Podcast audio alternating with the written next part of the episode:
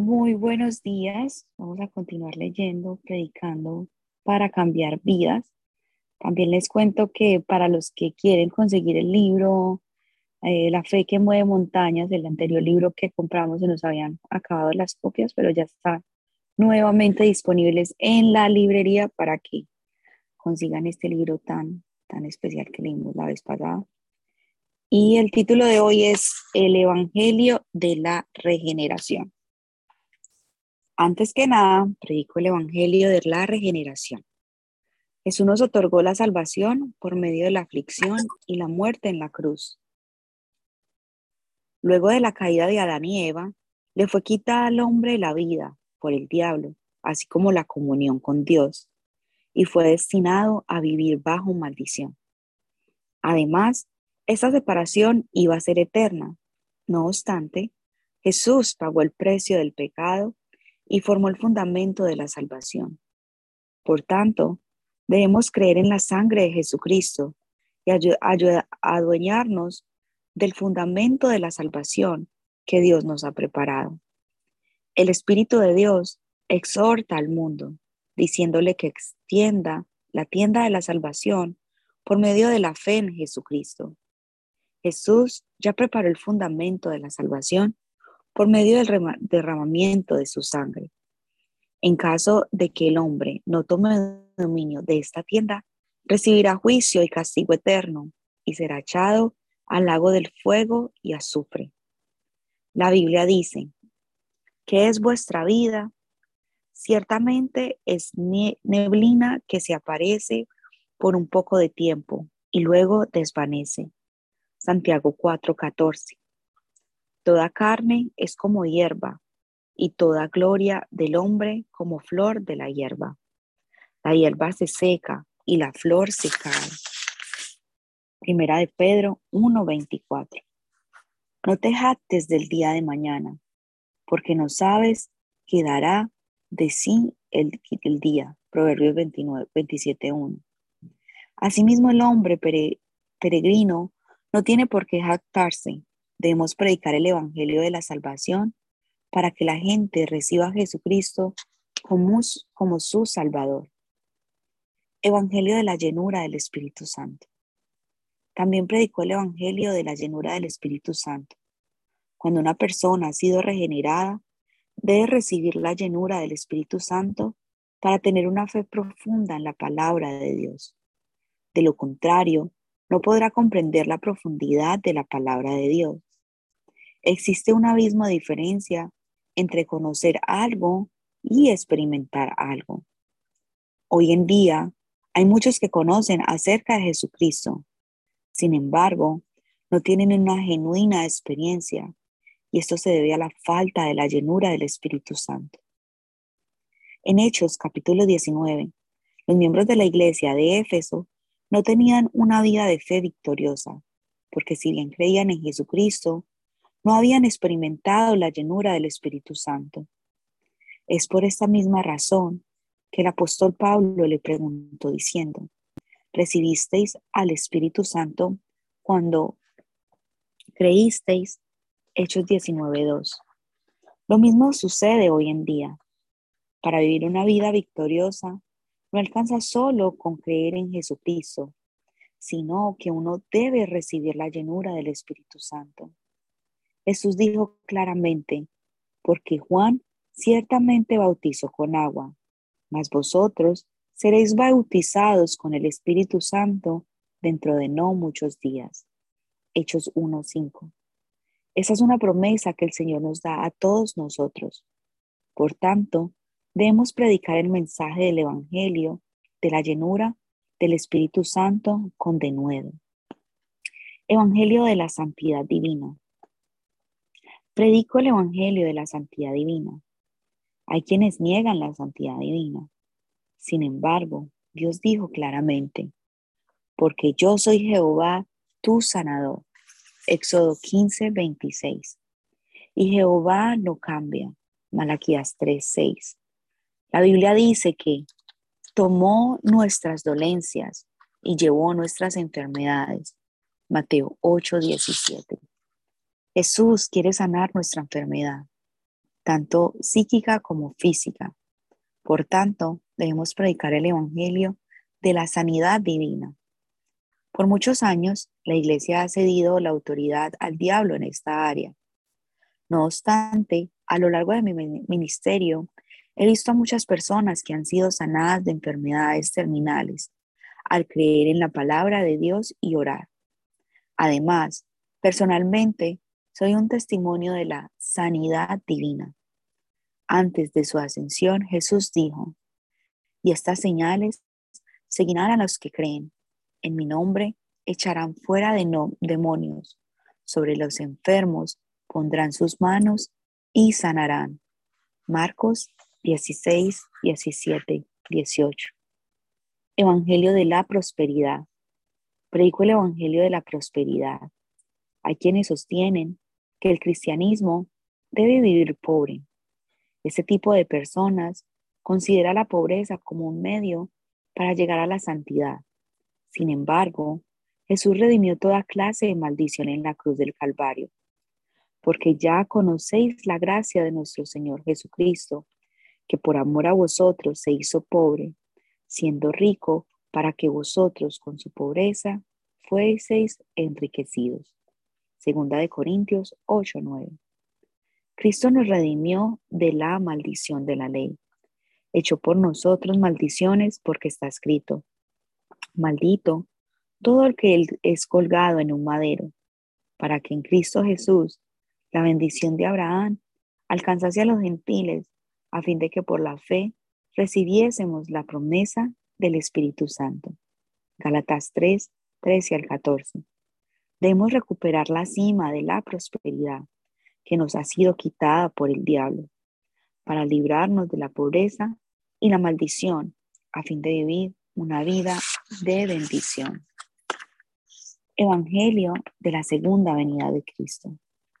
Por último, predico el Evangelio de la segunda venida de Cristo, el reino de los cielos, porque el Señor mismo, con voz de mando, con voz de arcángel y con trompeta de Dios, descendió del cielo y los muertos en Cristo resucitarán primero.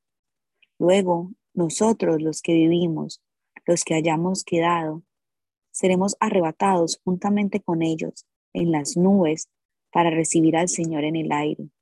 Y así estaremos siempre con el Señor. Primera de Tesalonicenses 4, 16, 17. Asimismo, tenemos garantizado el reino de los cielos. El mundo gime por la guerra, la calamidad y el terremoto. Es en ese mundo que debemos vivir, poniendo nuestra esperanza en la segunda venida de Cristo y el reino de los cielos. El Evangelio quíntuple es una orden del Señor. Por eso no dejo de predicar el Evangelio quíntuple. No voy a ceder ni un paso para dejar de predicar este mensaje. La regeneración, la llenura del Espíritu Santo, la sanidad divina, la prosperidad y la segunda venida de Cristo son mensajes que Dios nos ha proporcionado. El cuerpo de Cristo fue quebrantado y su sangre fue derramada a fin de que este mensaje sea predicado. Por tanto, debemos adueñarnos de este mensaje hasta el fin. Amado, junto al Evangelio quíntuple, predico la bendición triple. La bendición triple es una revelación del Dios bueno.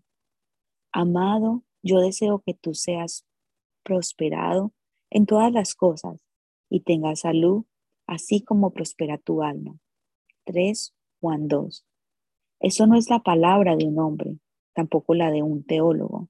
Es la palabra de Dios, que no puede cambiar ni una jota ni una tilde. El apóstol Juan comienza diciendo, amado, usted y yo no somos odiados, sino amados, que hemos sido escogidos en Cristo como amados hijos de Dios. Por tanto, la bendición triple es un mensaje a aquellos que han aceptado a Jesucristo en forma personal por ende, son hijos de Dios. Así como prospera tu alma. El versículo sigue de esta manera. Así como prospera tu alma, Pero porque tu alma, porque el hombre es, porque el alma del hombre es eterna. Nuestro cuerpo no es eterno. El cuerpo es una tienda que ha de usarse solo por un tiempo. Por tanto, debemos otorgar importancia a los problemas del alma. La Biblia enseña, toda carne es como hierba y toda gloria del hombre como flor de hierba. La hierba se seca y la flor se cae, mas la palabra del Señor permanece para siempre. Primera de Pedro 1, 24 al 25. Debemos procurar que nuestra alma prospere por medio de la palabra y para esto debemos primeramente buscar el reino de Dios y su justicia. Hay muchas personas que no están interesadas en quebrantarse ante Dios y vivir una fe, vivir una vida de fe, esperanza y amor. Es más, su único interés es la solución de sus problemas. Esto es un, un error grave en cuanto a la prioridad. Dios no obra de acuerdo a estas prioridades. Debemos respetar las prioridades y saber qué vienen antes y, y qué después. Lo mismo sucede en una relación de padre e hijos. Los hijos deben dar prioridad a sus estudios. De esta forma, los padres se encargan de comprarle ropa y demás cosas. Por el contrario, si los hijos piensan solo en jugar, comer y divertirse, entonces los padres no pueden suplir todas las necesidades a los hijos, ya que en ellos, ya que hay en ellos un gran error en cuanto a las prioridades de la vida. Por tanto, debemos asegurar primeramente que nuestro espíritu prospere. Servir a Dios debe ser nuestro trabajo principal, mientras que la vida en este mundo debe ser nuestro trabajo secundario. Lamentablemente, hay muchos cristianos hoy en día que consideran la vida cristiana como un adorno y piensan que la vida en este mundo es lo primordial. Es por esta misma razón que existen tantas pruebas y adversidades y a pesar de sus clamores, Dios no contesta sus oraciones. Pastor, ¿quiere hacer un comentario ahí o seguimos? Y hace falta la, la otra bendición. Está hablando de la triple bendición. La primera es la que somos amados y no odiados. La segunda es eh, que debemos de prosperar así como prospera nuestra alma. ¿Y cuál es la tercera?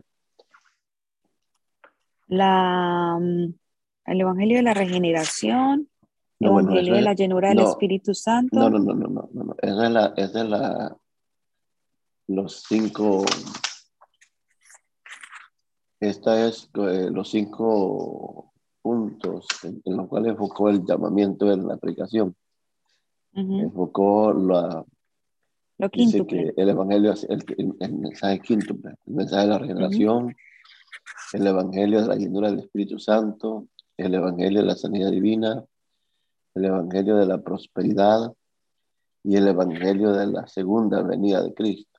Pero después dijo, y también eh, trabajo en la, bendición triple, En la bendición triple. ¿Cuál es esa bendición triple? Entonces dice, amado, así como prospera tu alma y, y sigue prosperado en todas las cosas. Es lo que vamos a seguir leyendo. El versículo dice, sigue diciendo, yo deseo que, yo deseo que tú seas prosperado en todas las cosas. No debemos desechar el mundo. Si bien el mundo es considerado como una vida pasajera, debemos saber que tenemos la prosperidad como parte de la bendición de Dios. Jesús dijo, mas buscad primeramente el reino de Dios y su justicia, y todas estas cosas os serán añadidas. Mateo 6:33. Por tanto, la bendición es añadidura. Acontecerá que si oyeres atentamente la voz de Jehová tu Dios, para guardar y poner por obra todos sus mandamientos que yo te prescribo hoy, también Jehová tu Dios te exaltará sobre todas las naciones de la tierra y vendrán sobre ti todas estas bendiciones y te alcanzarán si oyeres la voz de Jehová tu Dios. Bendito serás tú en la ciudad y bendito tú en el campo. Bendito el fruto de tu vientre, el fruto de tu tierra, el fruto de tus bestias, la cría de tus vacas y los rebaños de tus ovejas. Benditas serán tus canastas y tu, y tu arteza de amasar. Bendito serás en tu entrar y bendito en tu salir. Deuteronomio 28, 1 al 6. Dios quiere que su pueblo prospere en todas las cosas. Fíjese en los pasajes, paisajes como Estados Unidos o en la mayoría de los países del continente europeo.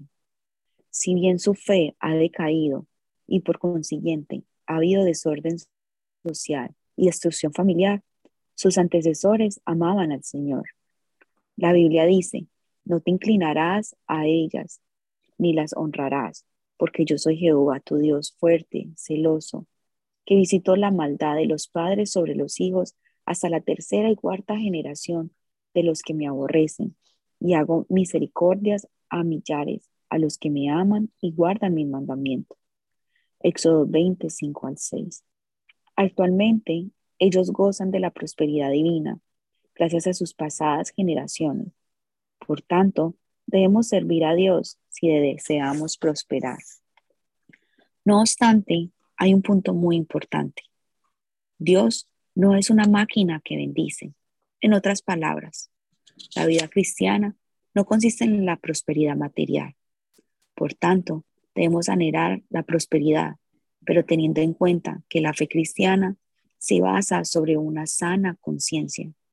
Si abandonamos la sana conciencia y venimos delante de Dios para rogar prosperidad material, entonces nuestra fe es similar a lo de los espiritistas, quienes consideran la prosperidad como el fin de su fe.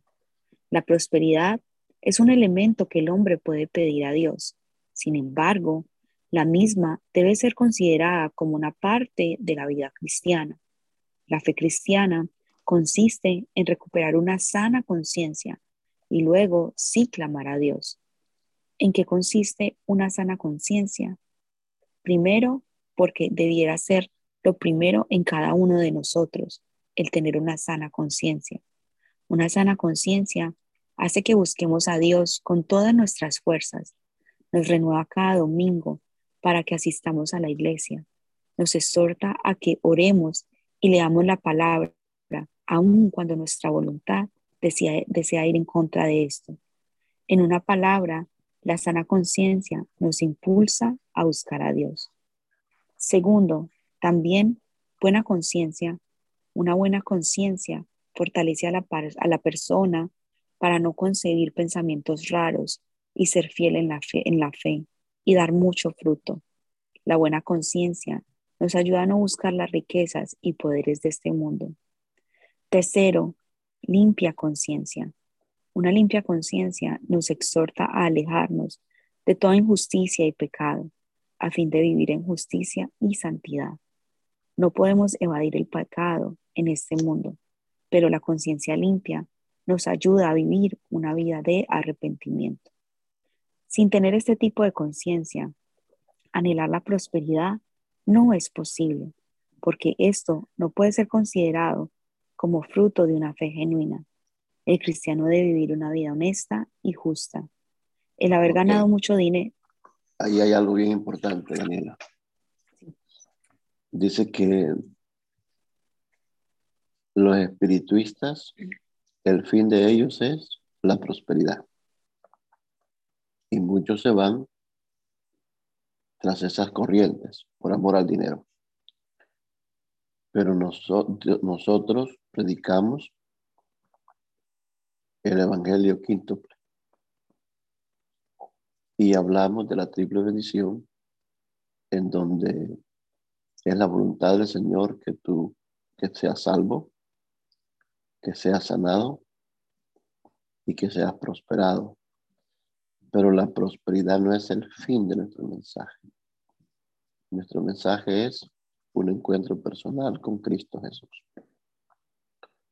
Por eso dice que para pedir por la prosperidad, primeramente tenemos que tener una sana conciencia. Y luego explica lo que es sana conciencia. Ahí eh, eh, me perdí en el segundo. La primera dice, sana conciencia implica em, buscar a Dios. ¿verdad? Buscar a Dios con todo nuestro corazón. O sea, nuestro enfoque es su presencia, es tener a Dios. ¿Y cuál es el segundo? Y la, la, tercera es limpia conciencia, ¿verdad? Eh, pero la, la segunda, ¿cuál es? La segunda es una buena conciencia, fortalece a la persona para no concebir pensamientos raros y ser fiel en la fe y dar mucho fruto. O sea, no tener pensamientos raros y tener buenos frutos, porque una persona eh, próspera, con mucho dinero, el Señor lo bendijo de noche a la mañana, si no tiene limpia conciencia y no sabe para qué Dios ha puesto ese dinero en sus manos, luego desprecia a su esposa, empieza a andar con otras mujeres, empieza a comprar carro, empieza a comprar botes, empieza, y no es que esté malo tener buenos carros, tampoco es malo tener buenos botes, pero disfrútalos con tu familia, disfrútalos con tus discípulos, en sana conciencia, sirviendo a tu Dios, no en parrandas, no en borracheras, no en orgías, no despreciando a la mujer que cuando te, se casó contigo eras un pelado, no tenías nada, hasta con vicio estabas, pero Dios te transformó, escuchaste el mensaje de la triple bendición, eh, fuiste juicioso, empezaste ya a trabajar, a ahorrar, a planificar, a hacer presupuestos, a invertir.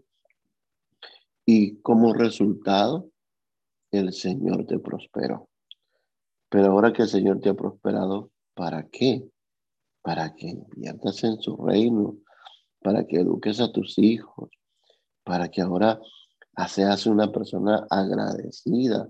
Por eso dice la persona de limpia conciencia, eh, no pensará mal, ¿verdad? Sino que pensará en lo puro, en lo honesto, en todo lo que es de buen nombre. Eh, allá por mi tierra, eh, había unas personas que eran buenos cristianos, muy buenos cristianos. Recuerdo que eran de la misma línea de mi papá. Yo los conocí, muy respetados por nosotros. Pero allí había un lago eh, que le llamaban el lago de Omega y nosotros éramos pescadores y íbamos a vender el pescado a estas personas. Entonces los que compraban el pescado y lo llevaban a, a la ciudad, esos prosperaron y prosperaron mucho. Entonces rápido empezaron a comprar casas, camiones para llevar los productos, camiones grandes, uno, dos, tres camiones. Pero de pronto estos hombres empezaron a alejarse del Señor y ya no iban a la iglesia, dejaron de ir a la iglesia. Sus esposas siempre iban, pero ellos ya no.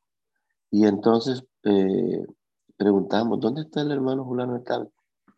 Se alejó de los caminos del Señor. ¿Y por qué? Porque no supo manejar las riquezas. Los espinos los ahogaron. Porque no entendieron que esto era una añadidura en el reino. Así que yo creo que tú que estás todos los días oyendo la palabra, tú vas a prosperar, porque este es un camino, un principio de éxito. Levantaste en la mañana, escucha la palabra, tú vas a prosperar. Cuando estés en la cima, acuérdate de esto.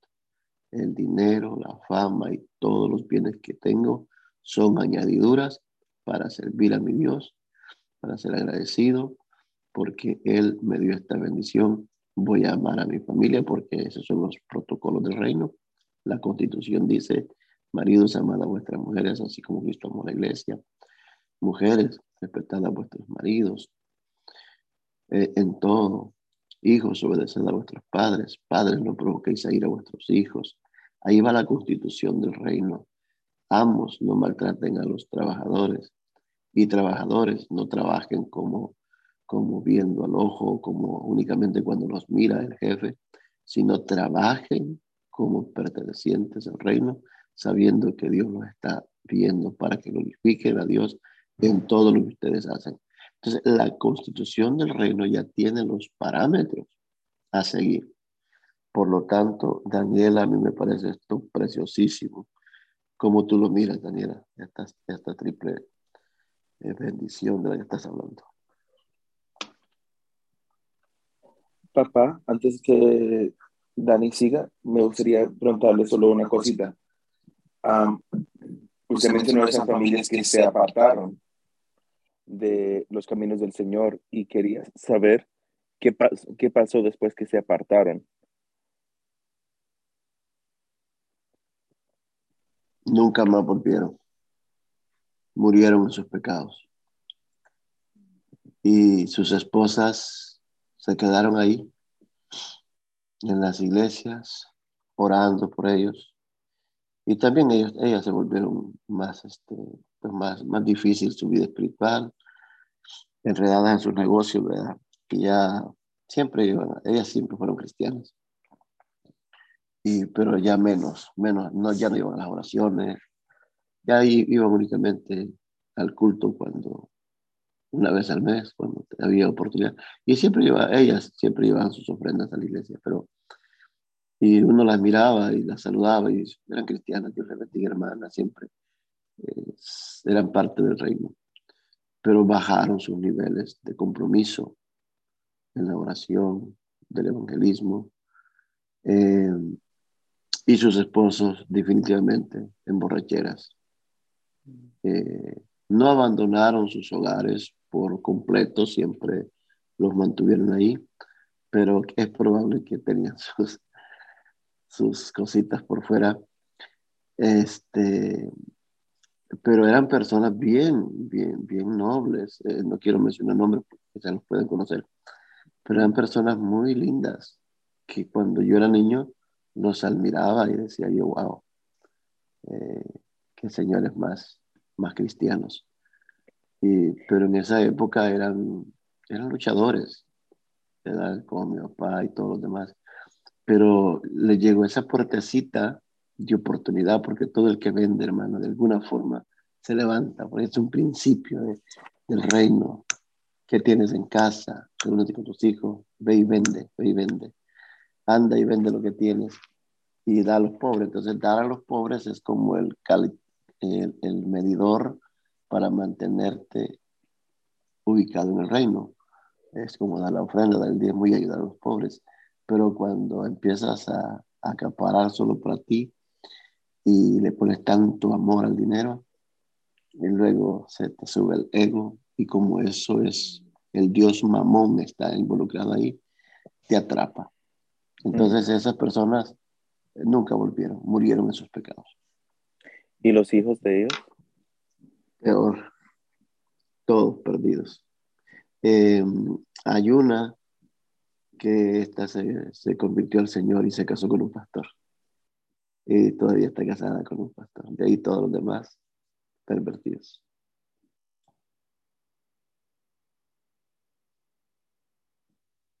Así que el reino de Dios y su justicia es lo mejor. Yo, les, yo tengo una pregunta en el aire. ¿Qué piensa Daniela de esta triple bendición?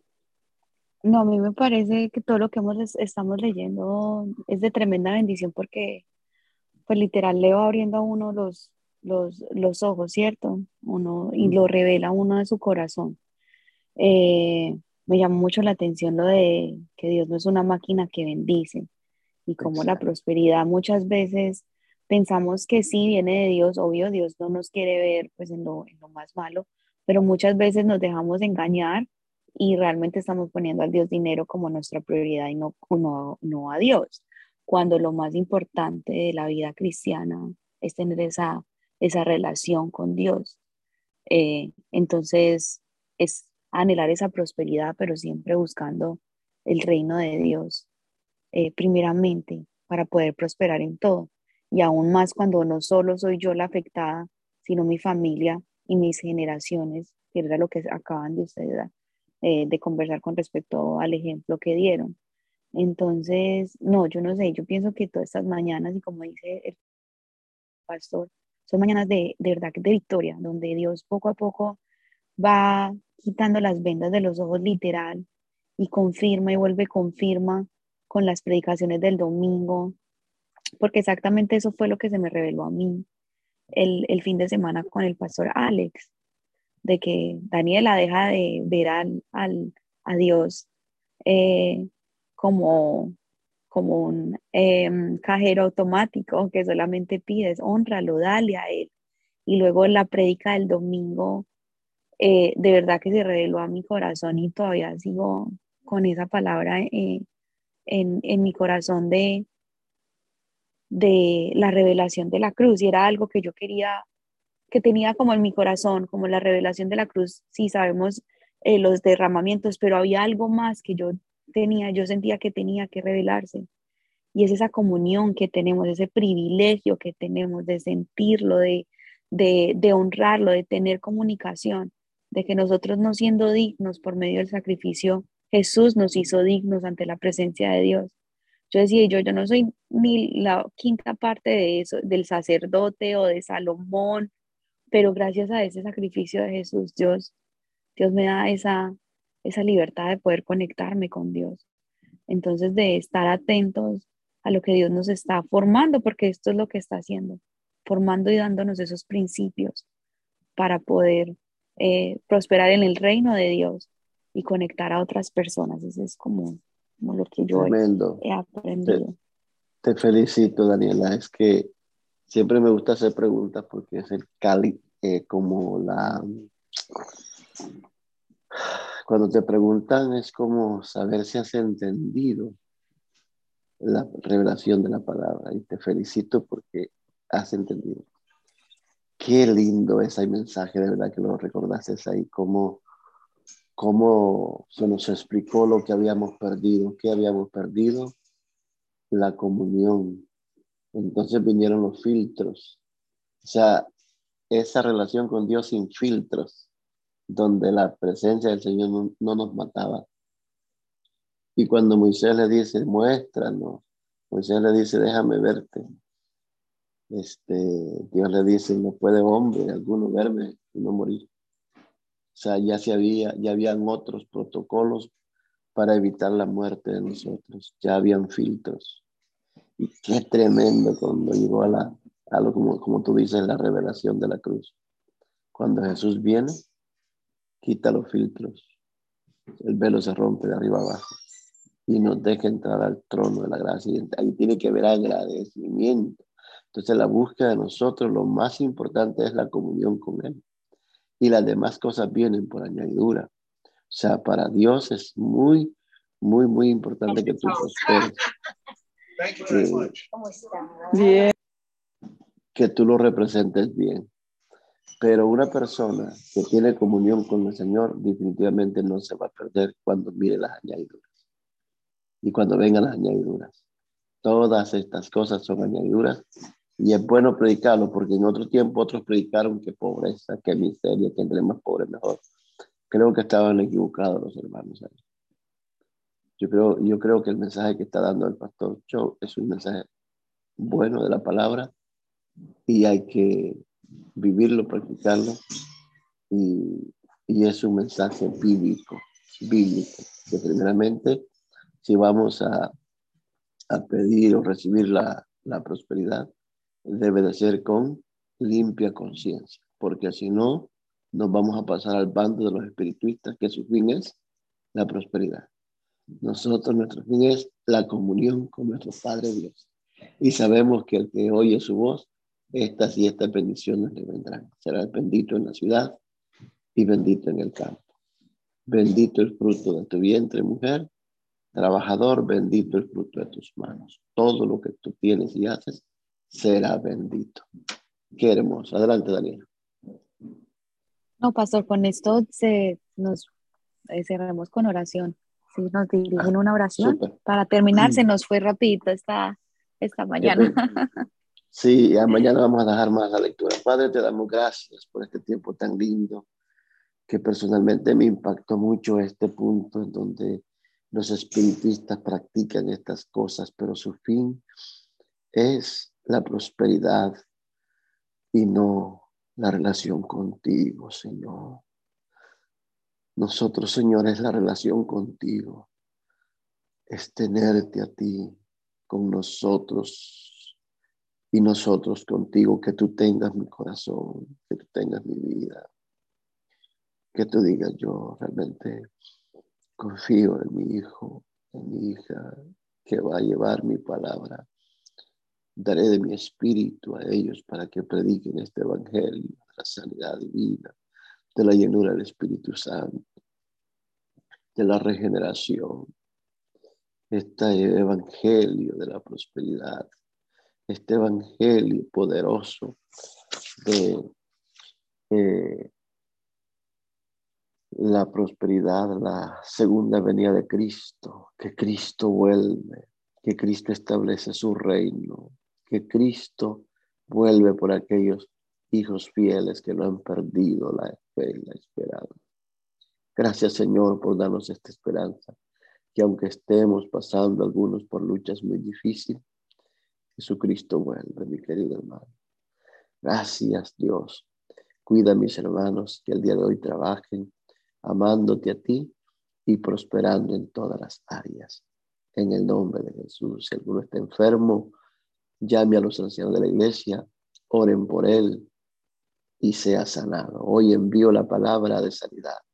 En el nombre de Jesús y por la llaga de Cristo, te declaro sano. En el nombre de Jesús. Amén. Un abrazo a todos, que tengan el mejor día hoy. Amén. Nos vemos mañana a las seis.